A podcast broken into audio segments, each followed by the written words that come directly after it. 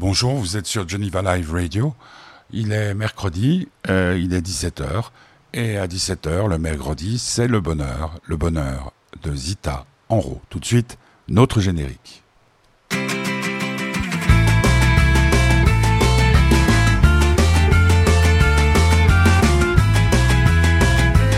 Et oui, ce beau, ce magnifique générique que l'on doit à notre ami Kali. Alors, Zita Enro, notre invitée, euh, vous la voyez beaucoup à la télévision ces derniers temps, vous l'entendez beaucoup à la radio pour le film euh, d'Idir, euh, euh, de Mehdi Idir et de Grand Corps Malade, qui s'appelle La vie scolaire.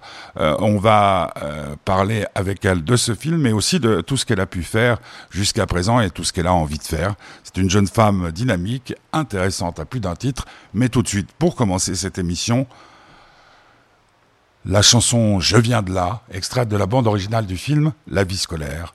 Cette émission, Le bonheur de Zita Andro, comme tous les euh, autres bonheurs, est euh, parrainée par l'association Fête du bonheur. Vous êtes prêts? Je viens de là, bande originale du film La vie scolaire.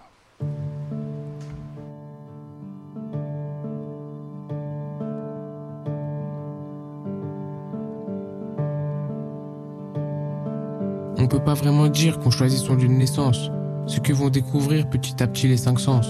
Moi un jour mes parents ont posé leurs valises, alors voilà, ce sont ces trottoirs qu'ont vu mes premiers pas. Je viens de là où les mecs traînent en bande pour tromper l'ennui.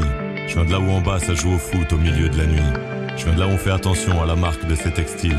Et même si on les achète au marché, on plaisante pas avec le style. Je viens de là où le langage est en permanente évolution. Verlan, robeux, argot, gros processus de création. Chez nous, les chercheurs, les linguistes viennent prendre des rendez-vous. On n'a pas tout le temps le même dictionnaire, mais on a plus de mots que vous. Je viens de là où les jeunes ont tous une maîtrise de vanne. Un DEA de chambrée, tu ne répartis jamais en panne. Intelligence de la rue, de la démerde du quotidien. Appelle ça comme tu veux, mais pour nous carotter, tiens-toi bien. On jure sur la tête de sa mère à l'âge de 9 ans. On a l'insulte facile, mais un vocabulaire innovant. Je viens de là où dans les premières soirées ça danse déjà le break. Je viens de là où nos premiers rendez-vous se passent autour d'un grec. Je viens de là où on aime le rap, cette musique qui transpire, qui sent le vrai, qui transmet, qui témoigne, qui respire. Je viens de là où il y a du gros son et pas mal de rimes amères. Je viens de là où ça choque personne qu'un groupe s'appelle Nick ta mère. Je viens de là et je kiffe ça malgré tout ce qu'on en pense. À chacun son territoire, à chacun sa France. Si je rends hommage à ces lieux, à chaque expiration, c'est que c'est ici que j'ai puisé toute mon inspiration.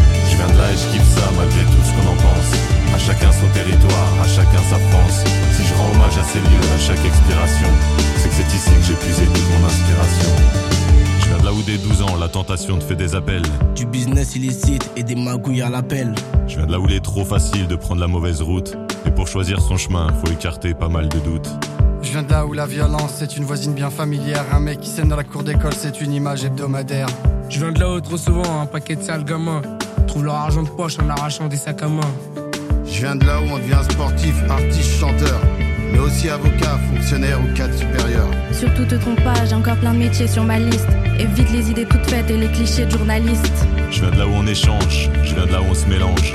Moi c'est l'absence de bruit et d'odeur qui me dérange. Je viens de là où l'arc-en-ciel n'a pas six couleurs mais 18. Je viens de là où la France est un pays cosmopolite.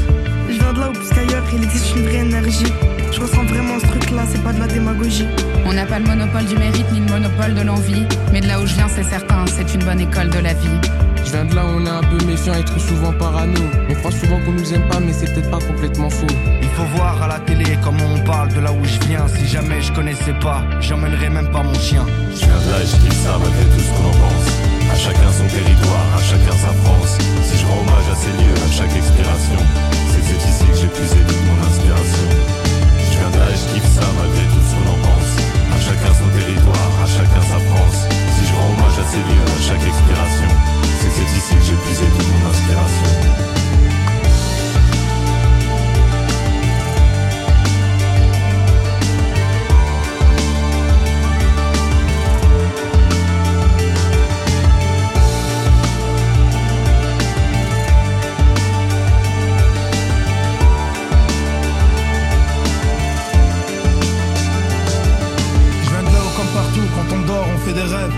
De là où des gens naissent, des gens s'aiment, des gens crèvent. Tu vois bien de là où je viens, c'est comme tout endroit sur terre. C'est juste une petite région qui a un sacré caractère.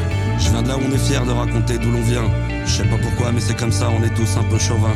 J'aurais pu vivre autre chose ailleurs, c'est tant pis ou c'est tant mieux. C'est ici que j'ai grandi, que je me suis construit. Je viens de la banlieue. Je viens de la banlieue. Grand Corps Malade, vous avez reconnu sa voix, ainsi que tout le cast de cette euh, merveilleuse aventure qui est devenue un film qui s'appelle La vie scolaire. Euh, Zita Enro, euh, c'est l'actrice qui tient le rôle principal, celle de cette chargée de, de, des relations entre les profs, les élèves, la direction de, de cet établissement scolaire. je l'ai rencontré il y a 15 jours, le lundi, dans un café qui s'appelle le Lemon Café à, à Genève. Il venait pour présenter le film en avant-première. Cette jeune femme, euh, vous l'avez vu, je disais tout à l'heure, vous l'avez beaucoup vue à la télévision, beaucoup entendu à la radio. Elle défend très très bien toutes ses idées euh, quand on lui donne la parole, ce qui n'a pas toujours été le cas chez Ruquier. Mais euh, on l'a vu aussi dans l'ordre des médecins, dans Paul Sanchez est revenu, et vous entendrez, vous entendrez sa voix dans un film d'animation signé Zabou Brightman qui sort bientôt et qui s'appelle Les Hirondelles de Carboul. Mais ça, aujourd'hui, on va parler avec elle dans le bonheur de Zita Enro de ce film qui s'appelle La vie scolaire, qui est sorti la semaine dernière qui marche très bien euh, et, et qu'il faut vraiment avoir vu demain. Pour les jeunes voix, c'est le jeune jeune voix. Si vous n'avez pas encore vu ce film, allez-y. Zita Enro, au micro de votre serviteur sur Geneva Live Radio, une émission euh, parrainée par l'association Fête du Bonheur. On y va. Alors allons-y. C'est curieux les hasards de la vie. Je regardais Canal Plus et tout à l'heure il y avait euh, Paul Sanchez est, est revenu. ouais. Et euh, donc j'ai vu le, le, film euh, dont on va parler ensemble. Euh, vous, vous travaillez beaucoup euh, oui, je travaille beaucoup. J'ai la chance de beaucoup travailler sur des projets qui me plaisent beaucoup, comme euh, Paul Sanchez ou euh, La vie scolaire ou d'autres films. Et ce que je trouve agréable, c'est que je peux choisir des projets qui ne se ressemblent pas forcément, avec des metteurs en scène qui, qui, ont des façons de travailler très différentes.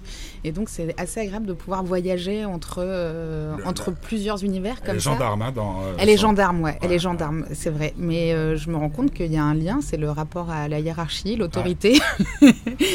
et, euh, et c'est assez drôle. Bon, Paul Sanchez, ça date de, de quand? C'était sorti en 2018, bah, quand, ouais. je, quand on tournait euh, La vie scolaire avec, euh, avec C'est peut-être pas un hasard hein, non plus que, que, Canal passe ça euh, quelques jours avant la sortie de La vie scolaire. Euh, bon, alors là, je ne sais pas du tout parce que je ne je, je sais pas comment ils organisent leur catalogue.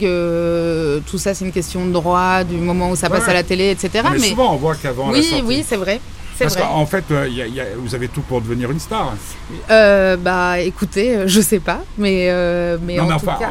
enfin, là, justement, vous venez de le dire vous-même, vous pouvez jouer euh, beaucoup de choses. Bah, en tout cas, j'ai la chance de, de, de, rencontrer des gens qui m'intéressent. Ça, c'est le principal, et c'était c'est vraiment ce qui s'est passé aussi avec euh, Fabien et Mehdi sur la vie scolaire, de rentrer dans dans cette bande parce que c'est vraiment l'esprit le, de, de bande ouais, ouais. Qui, qui est vraiment, euh, je dirais c'est très enthousiasmant en fait d'être dans leur équipe, euh, de pouvoir les rencontrer après passion. Euh, ils ont gardé exactement la même équipe euh, technique, quasiment la même équipe artistique, ouais. et donc euh, donc c'est vrai que c'est pour moi c'est un privilège en fait de pouvoir naviguer comme ça entre Patricia Mazui, Fabien et Mehdi.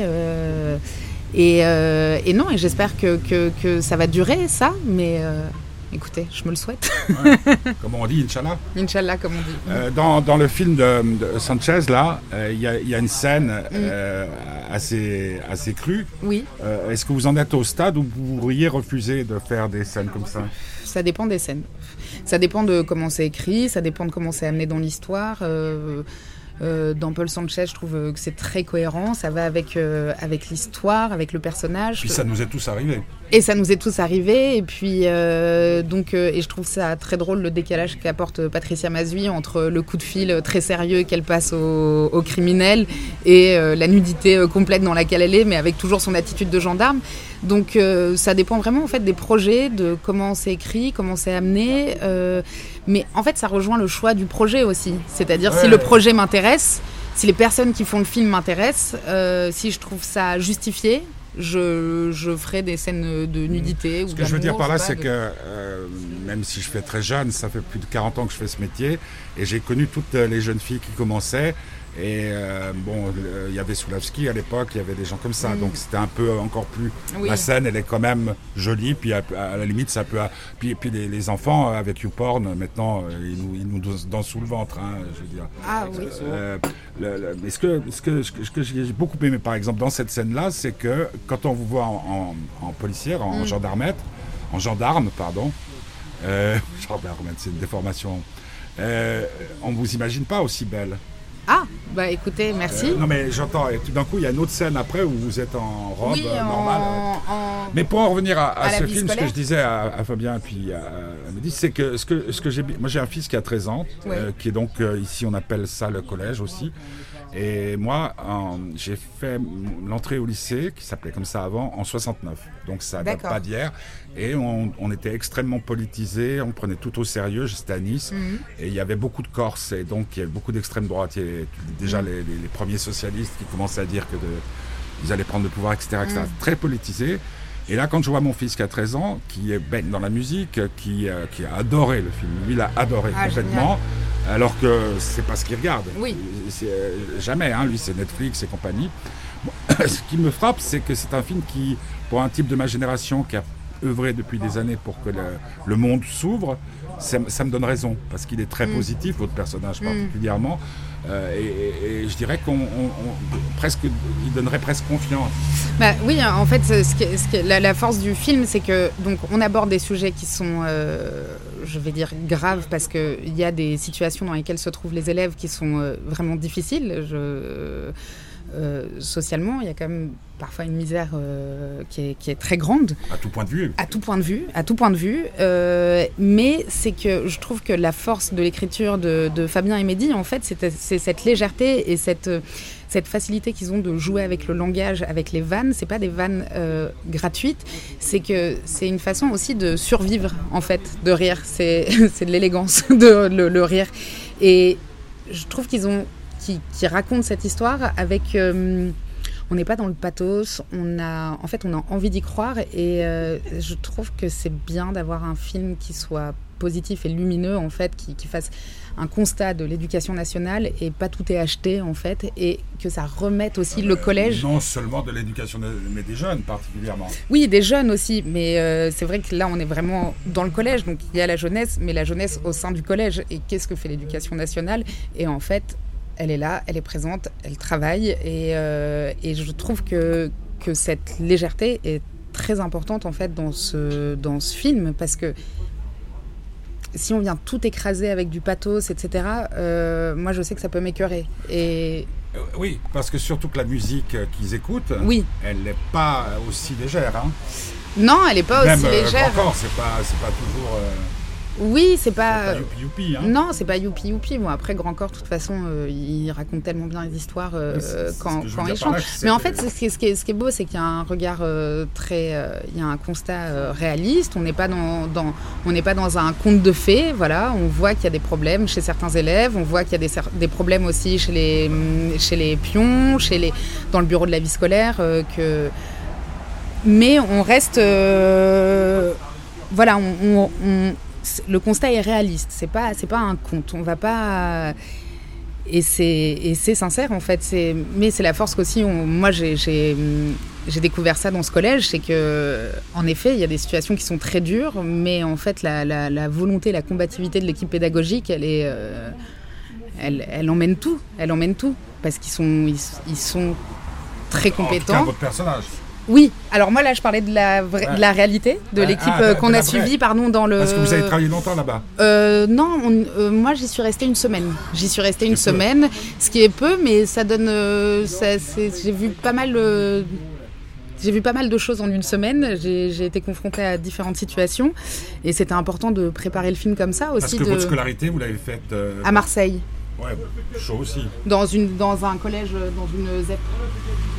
Donc euh, pour les, pour les romans, les Suisses romans, une ZEP, c'est une. euh, C'est une zone d'éducation prioritaire, c'est-à-dire que c'est des zones euh, qui sont un peu tendues, on va dire. Ouais. Ouais. C'est ça, une ZEP. Donc euh, ouais, moi j'ai fait, j'ai, fait mon Donc, collège. Vous avez, grand- vous avez grandi dans, dans- dans une banlieue marseillaise? Non, pas du tout dans une banlieue. J'ai grandi dans le centre de Marseille. Bon, Marseille est fait aussi où, dans le centre-ville, il y a à la fois des pauvres et des riches. C'est pas comme à Paris, par exemple, où il y a beaucoup, beaucoup de riches à Paris et tous les pauvres sont mis à côté. Euh, Marseille, c'est fait différemment. C'est organisé différemment. Euh, donc, euh, non, moi j'étais dans une ZEP parce que c'était le collège de ma primaire. Ouais, donc, ouais. du coup, voilà, je suis allée, j'ai suivi tous mes copains. C'était rude? C'était rude. Bah, après, quand on est enfant, ce qui est formidable et ce qui est bien vu dans le film, c'est qu'on voit pas forcément la rudesse des, de, de- de- de- On, on la lit pas de la même façon que quand on est adulte. Euh, et donc, euh, moi, j'ai pas du tout un souvenir euh, rude. J'ai un souvenir parfois c'était tendu dans certains cours. Mais euh, il y avait quand même cet esprit euh, de vanne qu'on peut retrouver euh, dans le film. Il y avait euh, Surtout, surtout dans. mais puis le collège, c'est quelque chose de tellement à part. C'est, on fait l'apprentissage de tout. on tombe amoureux, on, on se fait des copains, on se fait on- la musique. On peut se faire quitter aussi par des copains. vous étiez la princesse? Ah bon Ah Non, non, non, non, non. je dis des copains, je dis copains, non, mais ce que je veux dire par là, euh, au collège, vous étiez, vous étiez la princesse Ah, pas du tout. Moi, je, vous étiez, j'étais très bagarreuse. Ah ouais, c'est ça. Semeuse. Oui, voilà, exactement. J'aimais bien me battre. Parce que vous étiez obligé de le faire parce que. Non, c'est parce que je pense que c'était une façon aussi de, de- Je préférais traîner avec les garçons. J'avais un grand frère et pour m'imposer, j'avais décidé de me battre. J'étais très garçon manqué. Ouais. Et du coup, c'est venu plus tard au lycée, euh, le côté euh, plus fille. Non, moi je. je- Attendez, parce que comment c'était C'est collège et après lycée. hein Oui, c'est collège, que De mon lycée. temps, c'était lycée et puis lycée. Ah oui, non, là, c'est De la collège. sixième à la terminale, c'était le lycée. Ah non, là c'est collège et lycée, ouais. D'accord, comme, euh, comme maintenant euh, dans notre beau pays, la Suisse. Voilà. Euh, au- au- autre question, comment, comment vous avez eu envie de devenir actrice? Euh, À force de fréquenter les garçons Non, j'ai eu envie de devenir actrice euh, parce que j'ai assisté à un spectacle d'Ariane Mouchkine euh, qui s'appelle Les Éphémères à la cartoucherie euh, à Paris, dans son théâtre. Et euh, j'ai j'ai assisté à un spectacle qui m'a complètement bouleversée. Je me suis dit que j'avais envie de faire la même chose, d'émouvoir les gens. C'était ce que je me suis dit. Avant de raconter des histoires, je me suis dit je veux émouvoir les gens. Et comme autre euh, corde à votre arc, euh, vous avez quoi? Euh, Vous faites euh, des, des chansons euh, Non, pas du tout. Je fais pas de chansons. Non, je peins pas, mais je chante pas. Non, je chante pas. Je chante pas. Mais je vais faire un spectacle là où je vais beaucoup chanter. Donc du coup, ça me fait un peu peur puisque je ne chante pas. Non, je réalise. Ah. Ouais. Voilà. J'ai réalisé mon premier court métrage que j'ai présenté à Cannes euh, cette année. euh, euh, un court métrage qui s'appelle La Maman des Poissons, où il y a du chant, les comédiens chantent, mais pas moi. Moi, je réalisais, je l'ai filmé. Donc Euh, voilà. Qu'est-ce qui pourrait vous arrêter? Euh, L'amour. Non, pas du tout. non, non, au contraire, l'amour, non, ça me permet de, de- de- d'avoir encore plus d'idées, d'être soutenue. Euh, ce qui peut m'arrêter, euh, c'est de plus avoir de désir, mais bon, euh, là, euh, ce qui peut m'arrêter, c'est si euh, le cinéma n'est plus aidé, en fait, euh, l'exception culturelle française, si le CNC meurt, s'il n'y a plus. Quoique, même s'il n'y a plus d'argent, on continuera à faire des films, mais c'est vrai que je trouve ça assez préoccupant. l'état du cinéma aujourd'hui en France et à quel point on veut, on veut réduire les budgets pour tous les films. C'est- important en fait d'avoir euh, quand même de l'argent pour faire des films, pouvoir prendre son temps, pouvoir faire autant de prises qu'on a envie de faire, pouvoir euh, euh, prendre les acteurs qu'on a envie de prendre. euh, Mais en fait non, ça me donne pas. Ça, ça pourrait pas m'arrêter, ça pourrait me donner encore plus envie parce Ouais. que je trouve que le cinéma c'est exactement. Mais, mais le, le fait est, quand je, je, je galégeais un peu pour commencer en disant vous êtes faite pour être une star, c'est-à-dire qu'il y a en vous quelque chose, et puis en vrai c'est encore plus frappant. J'avais le sentiment, en regardant euh, et en ayant le souvenir encore de, de la vie scolaire et en voyant le film de, de- de tout à l'heure là sur Ouais. Canal, je disais ce qu'il y a d'extraordinaire, c'est que non seulement vous pouvez tout jouer, mais vous êtes euh, protéiforme, c'est-à-dire qu'à la limite vous pourriez être dans un James Bond, Ah, bah, Euh, sans vouloir vous insulter, hein, bien entendu. Ah bah non, j'aime beaucoup Et James que Bond. si j'étais réalisateur, moi j'ai j'ai- avec j'ai un très bon ami qui s'appelle Alexandre Jardin qui écrit des livres et qui Mhm. fait des films.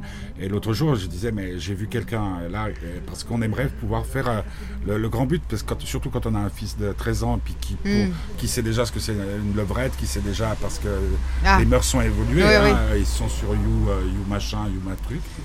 Et euh, l'idée, ça serait de. Je, je pense qu'on a besoin d'une nouvelle éthique euh, du type Spinoza pour euh, le 21e siècle. et que c'est la base, c'est la, vérité ou le mensonge, mhm. et euh, particulièrement dans la, chose amoureuse, dans les relations amoureuses. Et je me disais, vous pourriez être typiquement le genre de femme, de personnage féminin qui mhm. pourrait avoir ce côté un peu à la fois James Bond girl, mhm. mais aussi diva, mais aussi j'ai la, je sais pas, j'avais plein de trucs. J'ai eu la chance parce que je fais aussi la musique de, rencontrer quasiment toutes les grandes divas black et dire tiens, il y, a quelque chose à, chercher là-dedans. J'en viens à ma question.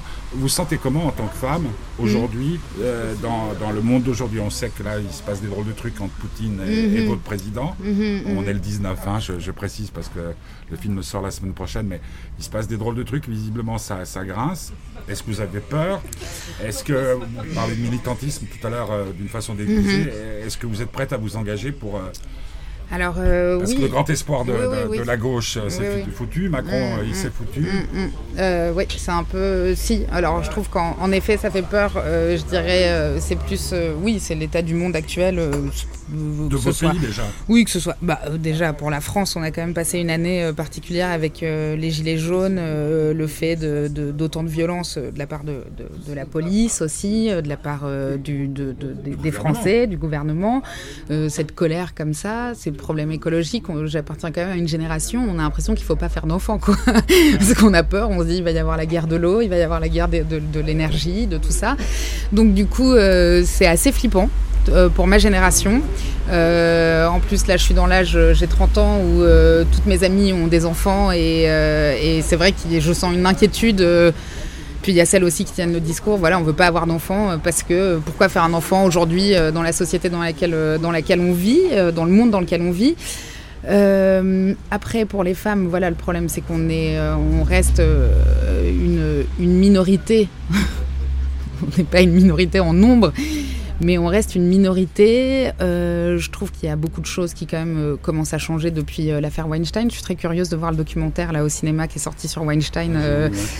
Alors, bof, ok.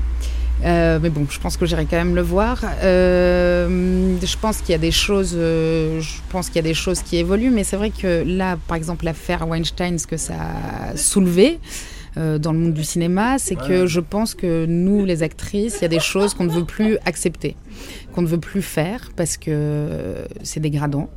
et moi, ça, c'est quelque chose qui est important. Je vais faire quelque chose que je trouve dégradant. Je viens d'une lignée de femmes euh, fortes euh, qui se sont battues, euh, qui, ont traversé les, océans pour arriver où elles sont.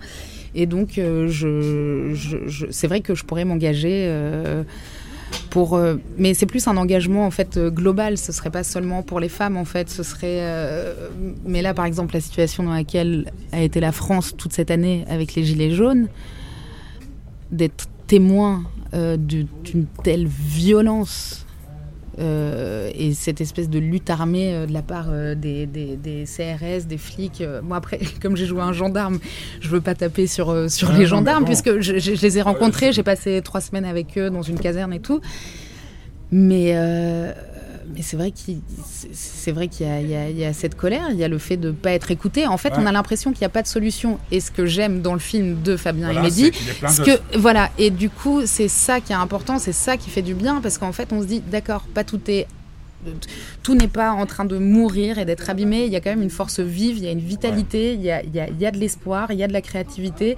Et c'est ce que raconte le film. Et donc de ne pas baisser les bras. Mais par exemple, c'est comme on peut pas négliger les professeurs. On ne peut pas négliger les professeurs puisque c'est la clé. Et, euh, et, dans ma famille, j'ai des professeurs et c'est vrai que c'est important d'investir et de reconnaître ce qu'ils font, à la, en fait leur, emploi, à, leur juste valeur et ne pas mépriser ça. Et c'est vrai que de toute façon, il y a, il faut préserver. Moi, j'ai fait une école euh, publique de théâtre. J'ai fait le Conservatoire national de Paris. J'ai décidé d'être dans le public. C'était très important. Ça me tenait à cœur. Et donc, pour moi, c'est tellement important en France. Et si on commence à couper tous les budgets et tout privatiser, ça, mais donc c'est vrai que le, film de Fabien et Mehdi, La vie scolaire, il y a cette, il y a cet espoir, il y a cette envie et, et c'est doux comme film. Mm. Ça vrai. Et puis, ça, mm. c'est porteur, comme vous dites, mm. euh, d'espoir. Bah, et il y a plein de valeurs aussi. Qui sont, et c'est pour ça, quand je dis ce que j'aime aussi, le côté bande, c'est qu'en fait, c'est qu'il y a un, côté groupe où il y a du soutien, le fait de, le fait, le choix qu'ils ont fait de reprendre la même équipe, euh, que ce soit technique et artistique, c'est très important parce qu'en ce moment c'est tout le monde pense à soi et son petit bonheur de son côté et, voilà et que eux au contraire proposent une vision différente mmh. et c'est ce que j'aime en fait ce qui véhicule voilà en tant qu'individu les deux comment ils sont et puis toute l'équipe et euh, le film qu'ils font aussi et donc du coup ça raconte ça. Et c'est une vision du monde qui, moi, m'intéresse. Qui est aussi un bon exemple à donner aux jeunes avec lesquels vous avez travaillé. Juste une chose, euh, euh, parlant euh, en, faisant un peu le vieux con, mais maintenant j'en ai, pris le parti.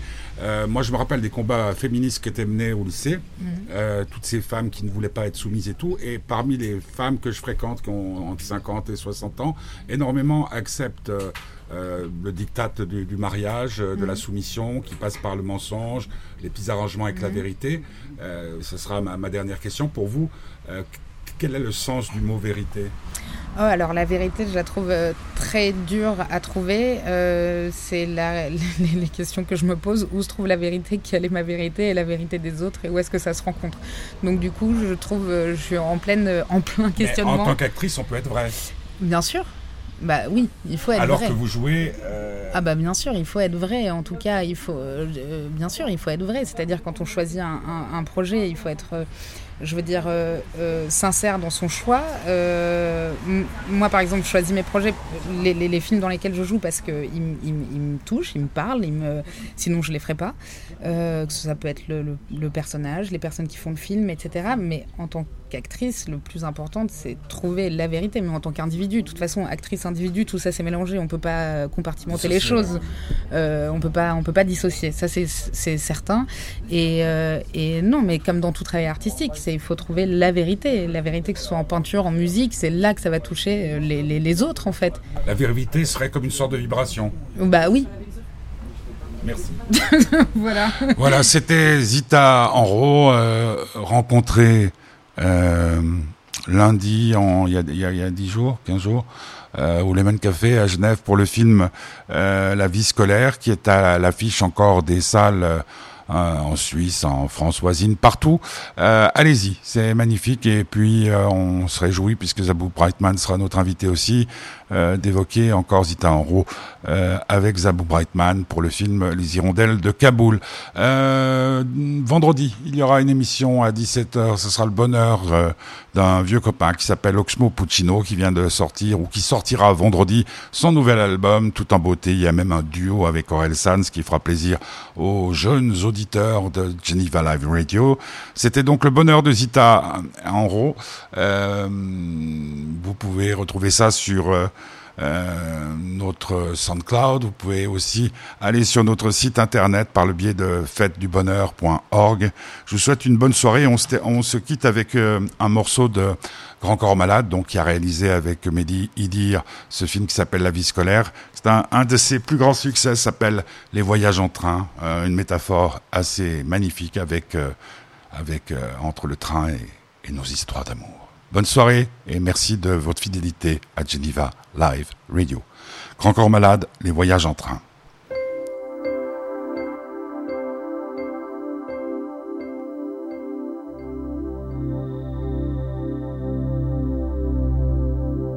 Je crois que les histoires d'amour, c'est comme les voyages en train. Et quand je vois tous ces voyageurs, parfois j'aimerais en être un. Pourquoi tu crois que tant de gens attendent sur le quai de la gare? Pourquoi tu crois qu'on flippe autant d'arriver en retard?